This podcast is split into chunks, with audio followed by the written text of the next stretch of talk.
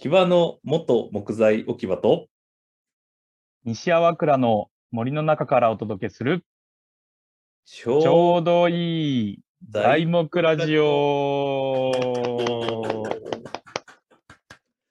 いやいやー、久々になっちゃいましたー、ね。久々なんですよ。喉がね、ちょっとはい、やられちゃって、はい、はい。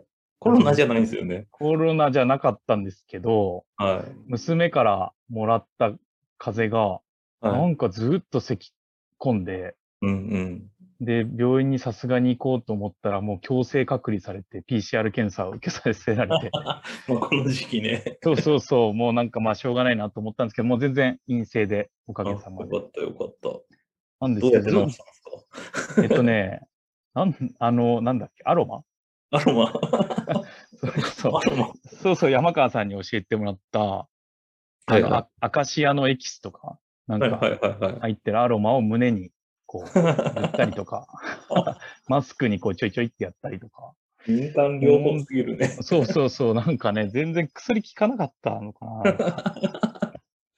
でもようやくちょっと調子が戻ってきたので、よかったです。はい、久々に収録です。ましょうやりましょはい。う。今日は？今日はなんと、はい。最近、あれじゃないですか、一番、はい。こう、注目度が高いと言ってもいいはい。人なんじゃないかなと思ってるんですけど、お、このニッチな材木ラジオ業界の中で。そうそうそうそう。しかも結構ね、キラキラしてるっていうはい感じがはいはいはいイメージありますね。ねそうそうそうしてるんですけど、はいまあじゃあ、ビルド内でもね、よく名前出てきますよね。そうそうそうそう。僕のあたりがよく出してる。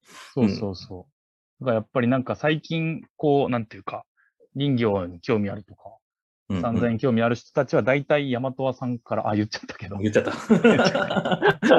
まあ、いや、じゃあ、あの、株式会社い大和和の、はいえー取締役、はい。はいはい奥田さんです。よようこそよろしくお願いします。よろしくお願いしまます。キラキラしてますか？めっちゃ嬉しいですね。いやー、こんなにかっこいいホームページの材木関係の会社ないですからね。ないない。そこですね。本いや、名前出していただいてるとかめちゃめちゃ光栄です、本当。当いやいやいや僕らも。無名の走魂魂でやってるんで。いやいや、そんなことないでしょうんう。最近はよく本当、なんか聞きますよ。うんですかうん。うんいや、ありがたいっすね。うんいや頑張っ、頑張ったんですね、じゃあ。お伝えていや、なんかでもそういうめっちゃ泥臭いとか頑張ってるっていう感じもしないぐらい結構キラキラしてるなっていうのがまあ僕の、僕の勝手な印象なんですけど。シュシュッとしてるって思ってましたよね。そうそう。本当。なんかぽってりした感じで 言ってたんですけどね、全然。いやいやか可愛らしい感じでこう切ったんですけどね。あでもなんかそう、可愛らしい雰囲気はなんかうんありますよね。そうですね。うん。まあまあ、それはなんか、ちょっと意図的なところもあるんうですけれど。ん。いや、なんかあの、全然男臭くないなっていうような印象を持ってて、あなんあ、か僕も確かに確かにはい、ビルドのなんかこう、うん一つの問題点みたいなのは男臭すぎるっていう、うんなんかこう感じがあってそうですか？なんか生活の質とか、なんかそっち側っていうよりかは、やっぱ建築広報みたいな、うんこうちょっとカッとした世界観になっちゃってて、女子が来ないっていううん大問題を抱えてるんです。うん。そうなんですね。そうなんです。女子受け悪いんですよ。はい、朝とかミーティングすごいっすよ、9時に始まるとき。男はい7人画面に並んで、おはようございます。とか、うらも。すごい、うんね最高ですね。そうですね。確かに。そういう意味では僕ら、あの、求人出してもやっぱ女性の方が多いですね。あの、応募が。えーあーすごい。うん。まあ、半々ぐらいかな？んか、えっと、女性の方が一人多いぐらいかの半々。えー、ちょっと見習お見習おうだよね、う。ん、これは。テストだよ、本当大事きっとね、今日いろいろ話聞く中にそのエッセンスがあるはずなので、はいはいはい。ちょっとね、なんか参いや、考に楽しみ。させてもらいながら楽しみ。はいぜひ、あの、聞いてる皆さんも、あの、ヤマトワさんのホームページちょっと開きながら一緒に聞いていただければなとそうですね。ます。あひらがなで、ヤマトはですね。は。い。じゃあ、まずは、あれですかね、恒例の。はい。その地域、どこにあるんですか、場所って奥うんう田さん。んあの、長、長野県の伊那市っていうですね、はいはいままあまあ、全然メジャーではないんですけど、うん松本からうん。南に50キロぐらい行ったうんところうんうんですかね。はいはいはいはい。はい最近最近聞きますよ、でも、いな。うんああ、本当ですか。嬉しいですね。うん稲食品とかで結構やっぱり一個人確かに。人気めっちゃ言われます。そうですよね。寒天パパのってすごい言われるんで、みんな、みんな職人さんの功績はえぐいですね、本当に。周りってどうなんですか？山山結構あるんですか？うんいや、めちゃめちゃ山で、あの、はい両アルプスと南アルプスに挟まれて、間をこう天竜川がうんずっと流れてるような谷合の地域なんですけど、なんで稲は本当森林も84%ぐらいかなへえ。うんうん1%かもしれない82%って書いてある。?82% ですみません。そうで、まあでも、そそのうちやっぱり、こう、アルプスの鉱山まで含まれるので、割と国有林とかも含むような地域。じゃあ天然林もまあまあっていうか、その国有林の部分は結構天然林な感じなんですか？そうですね。やっぱそんな感じでうん。ですね。半々ぐらいかな。人工林と天然林半々ぐらいだったですね。樹種としてはどんな感じなんですか？樹種松ばっかなんですけど、カラマツが多分、確か40%、40何パーセントで、うん赤松が20数パーセントで合わせて60%以上松なんですよ。うん。で、あの、ヒノキとか杉はむしろめちゃめちゃ少ないっていう、割と変わった地域ですね。うんうん。使ってる、ヤマで使ってるのはどどの辺なんですか？僕らが使ってるのは、まあ一つは赤松が、やっぱり、あの、カラマツは結構需要があって、市場価値がつくので、うん。あのーまあ、そこはそういう人たちに任せようみたいな感じで、僕ら、まあ、地域材にこだわってものづくりしてるんですけど、うん。価値ないところをどうやって価値つけるかみたいな感じでやってきたので、うん。割と赤松とか、あの、里山の広葉樹とかそういうのをメインに使ってますね。ああ、なるほど。すごい。そうですね。広葉樹とやっぱりかもそうか、あるのか。ある、あって、でも、やっぱり地域材の広葉樹使うのすごい難しくて、あの、木こりの人に広葉樹あったら出してくださいって言っても割と出してくれなかったんですよね、昔。なので、あの、欲しいですって言ったら電話が来て、うん。あの、あるけどいるって言われて自分たちで取りに行くみたいな。山に。大事大事。とうん、やっぱり。や山も持ってるんですか？いや、僕ら社有林っていう形じゃなくないですね。ううん。うんん。施業させてもらう地域はあるんですけど、うん。それは自分たちのっていうよりは山梨さん別でいてっていうのがうん。今のところ、なんか社有林みたいなのもあるといいよねってめっちゃ思うんですけど、うん徐々にそういうのもしたいなって感じですうん。うね。ん。なんか近い将来持ってそうな感じ。そうですね。まあ、社有林までいかないですけど、あの、山盛りみたいなのは今話をちょっと進めているとこあって、えあの、管理するんで、やらしてくださいみたいなやつを、ーはいはいはいはい。やっぱり面積多いと買うとめっちゃ高いじゃないですか。まあまあ、確かに。なんだかんだ言っても。うん。なので、ちょっと山盛りスタートで行きますかみたいなのをうん。思ってますね。なるほど。ね最近、赤松ってめっちゃ松枯れ、長野ひどいですよね。あめっちゃひどいんですよ、本当ね。バリバリ枯れてて。なんか、ものすごい勢いで北上してますよね、この数年で。うんうん。そうですね。もう松本とかのがめちゃくちゃひどいんですけど、うん。松本が標高400メーターぐらいだと思うんですが、僕らが住んでるところ700から800ぐらいで、うん。で、もう800メーターぐらいまで来てますね。ええ投稿。なんでそもうなんだ。う、やべえみたいな感じやばいっすね。みんなでやばいやばいっつって 言ってますけど。ねいやそのためにもまあ、ちょっと赤松は使っていかなきゃっていう感じでもある。うんうんうんうんそうですね。まさにまさに。枯れちゃう前に使おうよとか。まあ、赤松って本当になんか結構しんどいというか、うんしんどいというか、うんなんですか、市場では曲がるし、そうそう。あの、青って言ってカビ入るし、うん。うんあの、松枯れめっちゃ迫ってるし、うんどんだけ辛いんだっていう感じなんですけど、まあなんで、でも枯れちゃったらね、もう薪にするか埋めるしかないので、そうですね。頑張って使おうみたいな感じで、うん。商品開発とかはしてますね。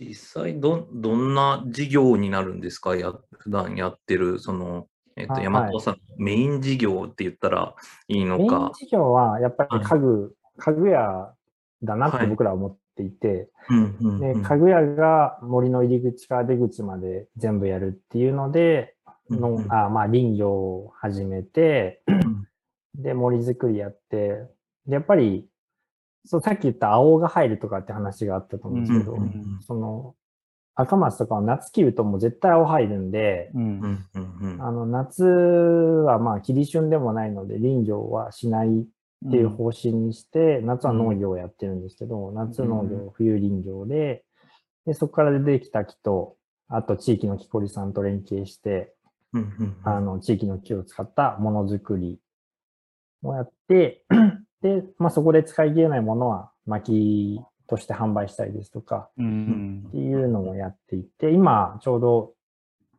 まあ地域材を使ったリノベーションっていうのをやってきたんですけど、うん。まあ、リノベーションだけじゃなくて、なんか、大和和が提案する暮らしを、なんかそのままお届けできるような家作れたらいいよねっていうので、今、家の方までやり始めていたりとか、おいいっすね。あとは本当に森の担い手育成とか、はい森のプランニングみたいなのをうん。やっていこうよみたいなのがうんソフトとしてはやってますね。うんうん。ちなみに、僕今、家リノベーションしてるんですけど、フローリングは赤松なんですよ。あ、そうなんですか？そう。あのど、結構ね、はいあの、まあ、中国地方ってもともとやっぱ赤松あ、そうですよで、ね。そうもうほとんど枯れちゃってるんですけど、うん赤松専門で製材やってる会社が2軒あって、まだ、あ、3軒。へえ。で、その一人のおじちゃんが仲いいんですけど、あの、完全天然乾燥でやった、こう、45ミリ圧に引いた、えっと、はい。幅広の階段板はい。がもう誰も使わない。そうそう、誰も使わないんですよ、階段板なんて。そうそう修、修正剤でプレカットうんが主流になると、赤松なんはいてプレカットできないんで、うんうんうん。ずれちゃうし。だからうんめっちゃ余ってて、でも僕は赤松好きだからそれフローリングにさせてってお願いして、いいっすね。めちゃくちゃかっこいいんですよ。そうなんですね。そう。まだ、まだできないけど。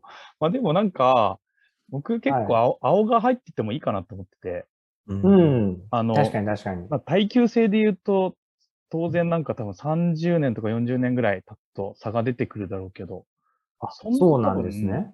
そんな差出ないと思います。そそのレベルで。普通の合板のフローリングより絶対持つから。うんうんそうですよねう。ん。まあなんいやか、青業者が嫌がるだけで。うんうんうん確かにで。も、でももう業者も素人だから、全然。このなんか、このブルーステインかっこいいでしょとか言ったら、ブルーステイン。ブルーステイン言い方大事ですね。そうそうそう。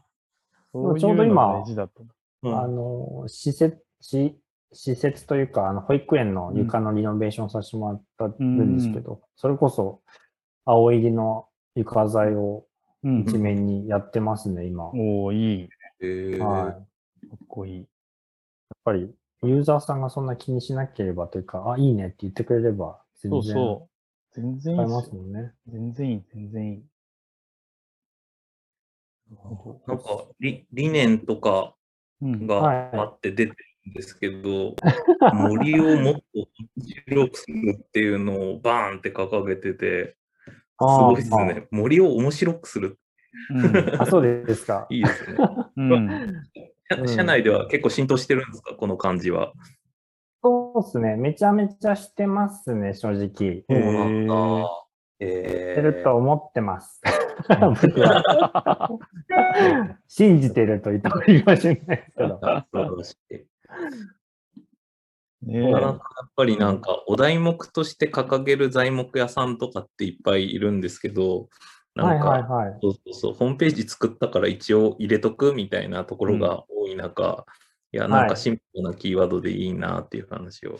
ああありがとうございます。うん企業理念自体は森を作る、暮らしを作るっていう、ちょっとややこしい、作る作るなんですけど、まあ、そこのテーマとして、まあ、やっぱり、なんていうんですか、森を作る、暮らしを作りたいのは、その森を面白くしたいからっていうのが、うん。まあ、ある、あるっちゃあるんですけど、うんうん。うん。で、やっぱり僕らも、その、新しい会社というか、うん小さく始まった会社、2016年に始まった会社なので、うんやっぱり採用のところから割とそうやって森を作る暮らしとか、そういう自然とのみたいなところに共感してくれる人が集まってきてるので、そこは割と、うん、浸透してるんじゃないかな。もちろん、それだけじゃないというか、その会社のカルチャーに合うかっていうのが採用の中ではすごい重視してるんですけど、うんでも話は通じますよね、やっぱ。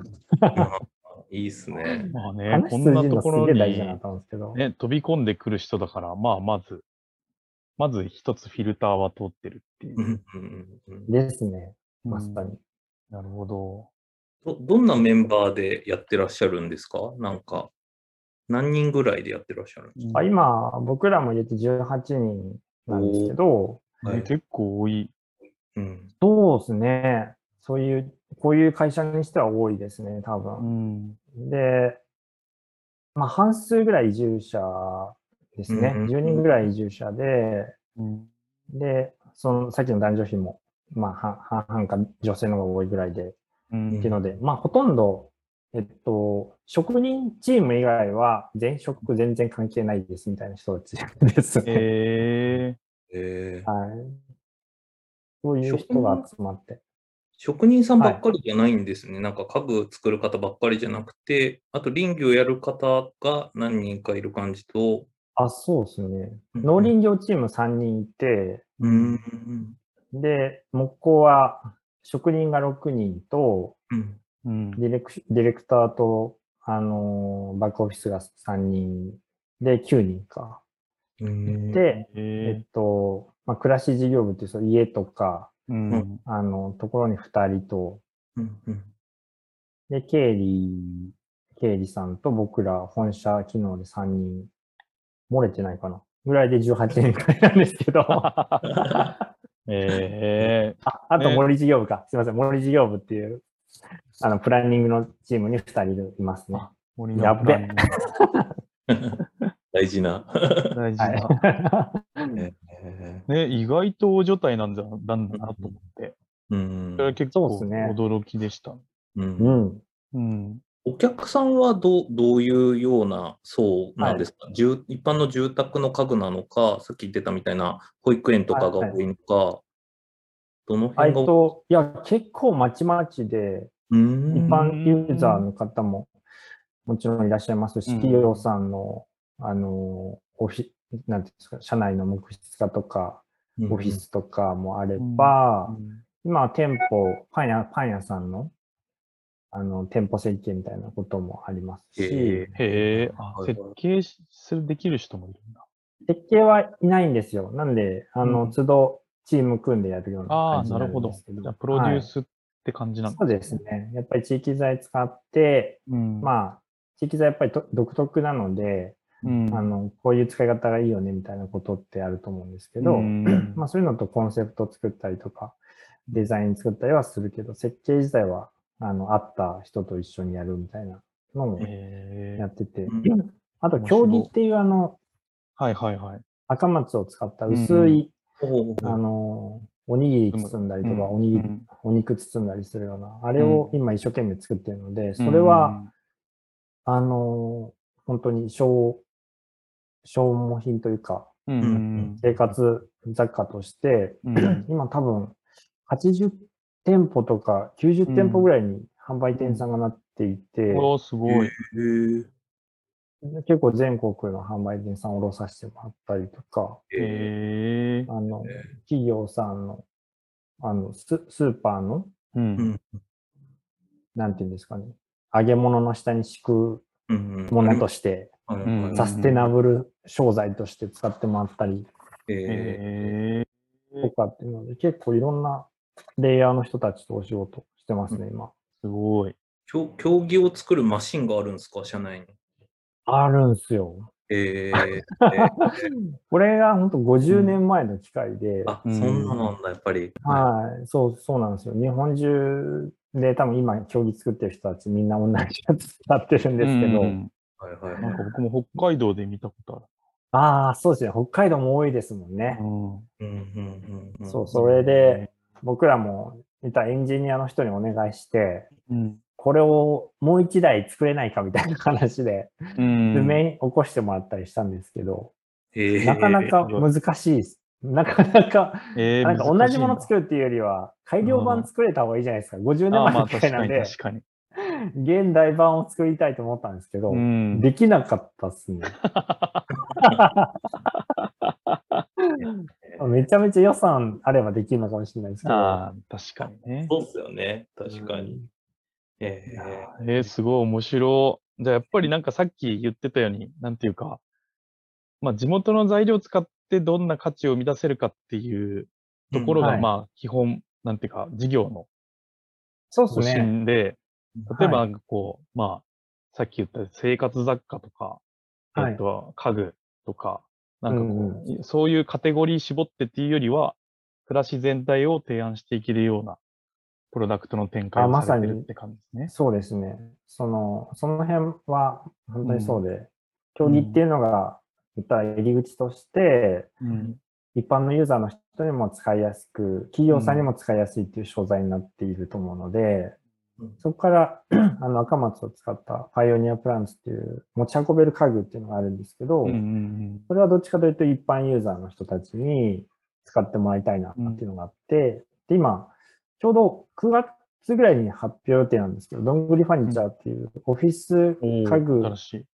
のブランドを立ち上げていて、へえ。そっちとかはむしろ B2B のお客さんにも使ってほしいなっていうのがあるので、なんか、で、お客さんそれぞれにこう提案をしていくようななるほど。感じで商品開発したりとかすごい。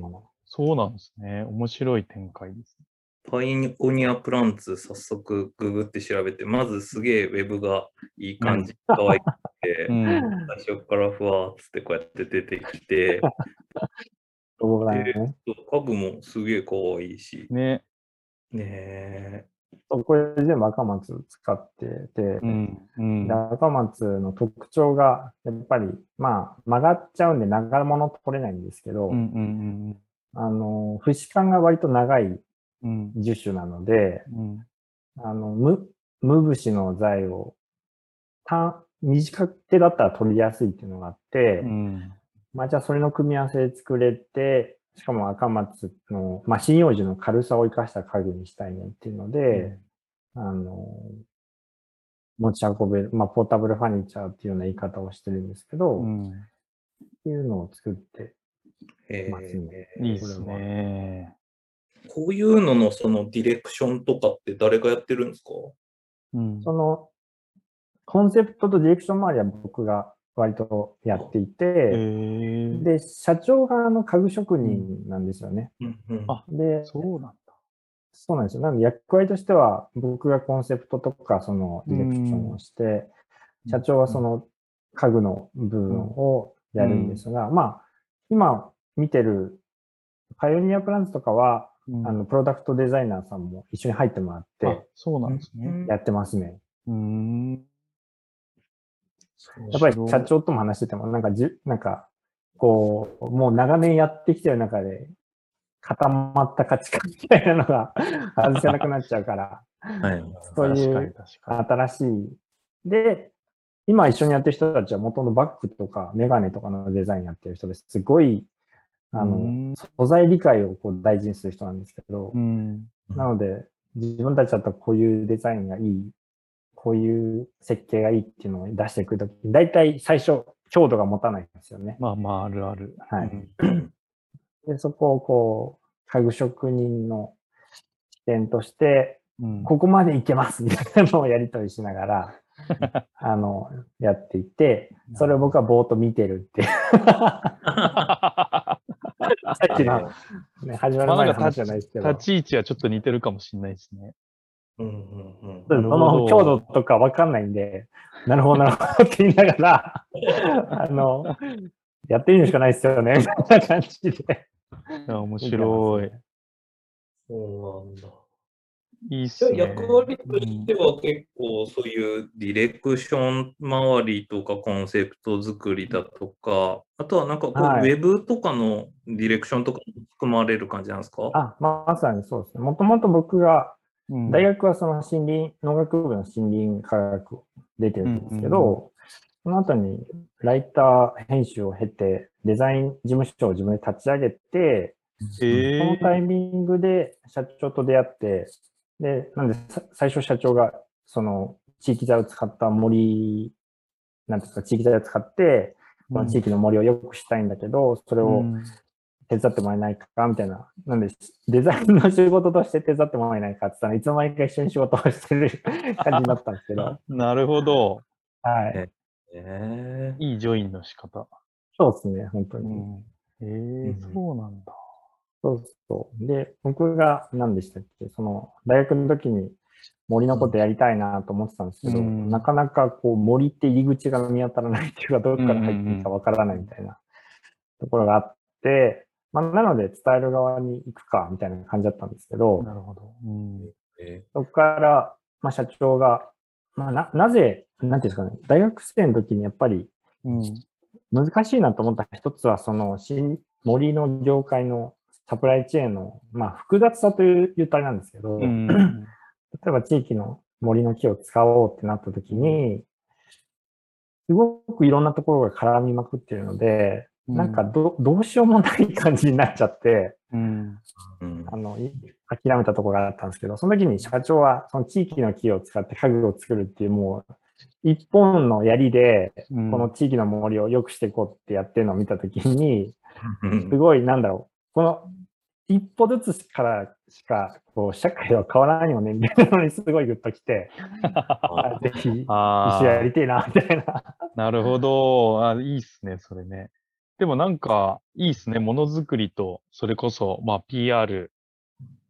でもそれぞそうですれね、あの、奥田さんも、なんていうか、背景には、バックグラウンドとして林業を、まあ、勉強してたわけだし、うんまあ、まさにまさに全くその思いがね、なないわけじゃないから、はい。あの、何回か前のその武田林業さんっていう人うんうん、も、あの、広告代理店で、えっと、林業会社立ち上げた人なんですけど、あ、そうなんですね。その人、まあ、林業やってはないんですけど、林業のことをまあ勉強してよくわかってるんで、なんかその、背景がわかるんで、こう PR とかやっぱ上手なんですよ。全く知らないね、なんか電通とかなんかよくわかんないそうでやると、はい。はい。なんかもうね、本質伝わんないケースが多いから、うんうんうんうん。やっぱね、そのバックグラウンドがあるかないかで随分なんか伝えられるメッセージの質が違うだろうなと思って。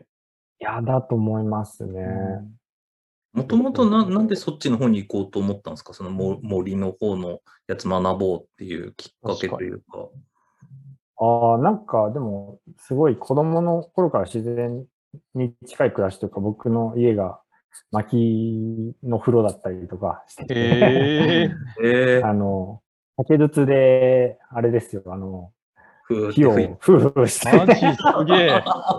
それすごい。え気ーづい気づいたら、わそうそうあなんかハイブリッドだったんですけど、ガスでもできるけど、うん薪もいけますみたいな。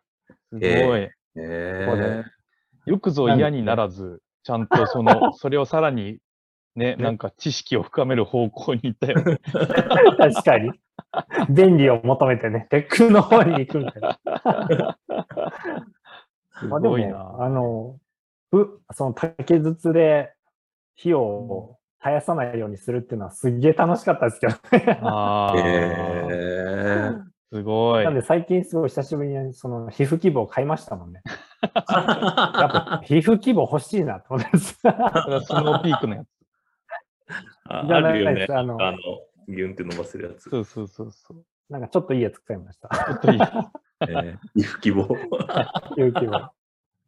まあそういうのはあって、やっぱり自然と近かったっていうのがあるんですけど、うん。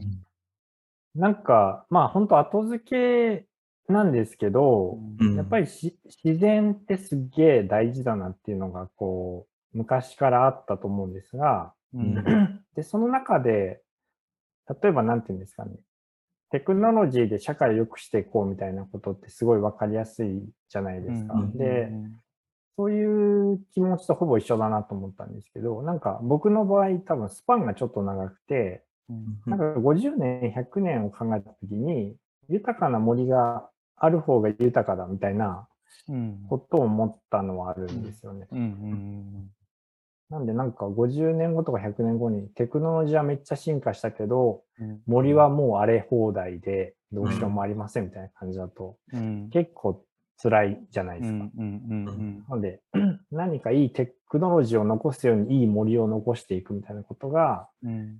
実はすげえ大事なんじゃないかみたいなふうに思っ。ているのは多分根っこにある感じがしますね。なるほど。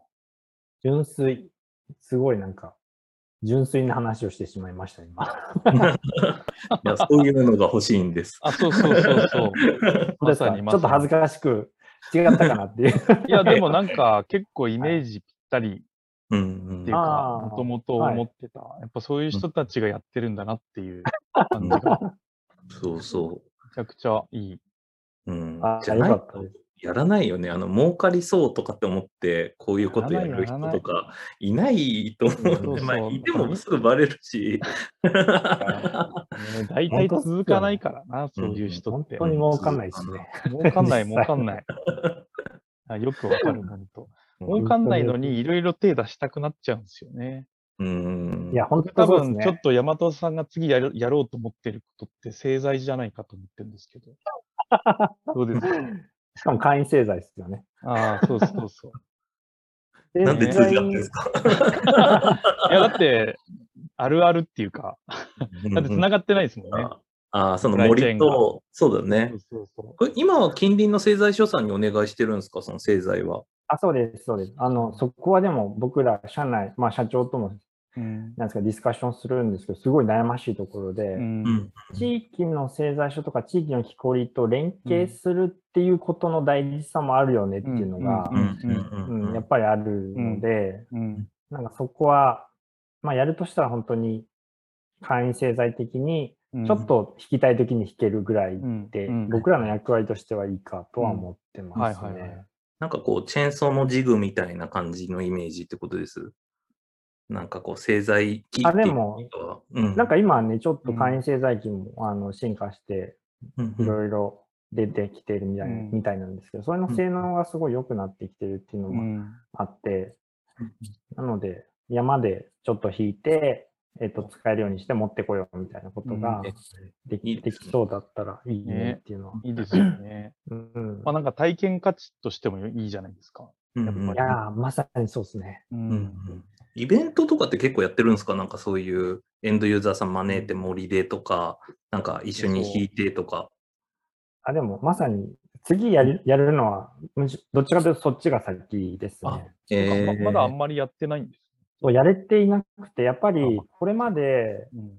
まあ、18人いるって言っても、それぞれ役割の中でみんな忙しくて、うんやっぱりイベントってすっごいマンパワー使うじゃないですか。そうそう。まあ儲からないし、別に。儲からないですね。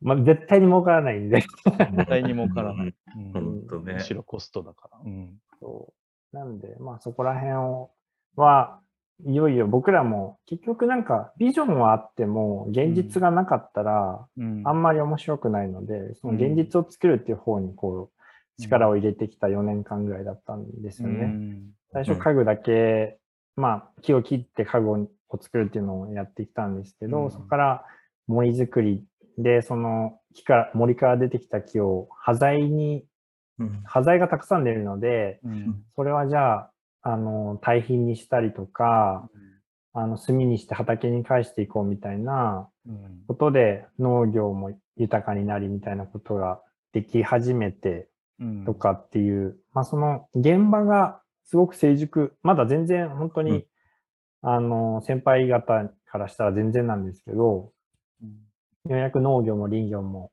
ものづくりも、あの、リノベーションとかっていうことやソフトのところも少しずつ形になってきたので、ようやく僕らも自信を持って、そういう招いてきても面白おかしくできるんじゃないかっていうような段階に来たのかなと思っていて、うん、そのイベイベントというのか、まあ、これは、まあ最近よく言ってるんですけど、そのものづくり、まあ、いった生産者と消費者っていうのを分けてしまわないっていうことが、うん、まあそういう文化を作りたいなっていうのがありまして、うんうん、なので、消費者っていう言い方をすると消費しか選択がないんですけど、そのものづくりの最終ランナーとしてのあの暮らし手っていうような位置づけになったときに、うん、その日々の暮らしの中でどのものづくりの一員になるかみたいなことが、もっと価値になっていくといいなっていうふうに思っているので、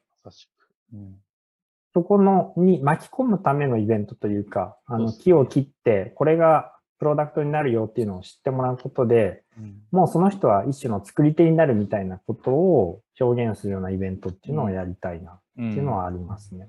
うん、なるほど。生活者ですね。そうです。秋岡さんの。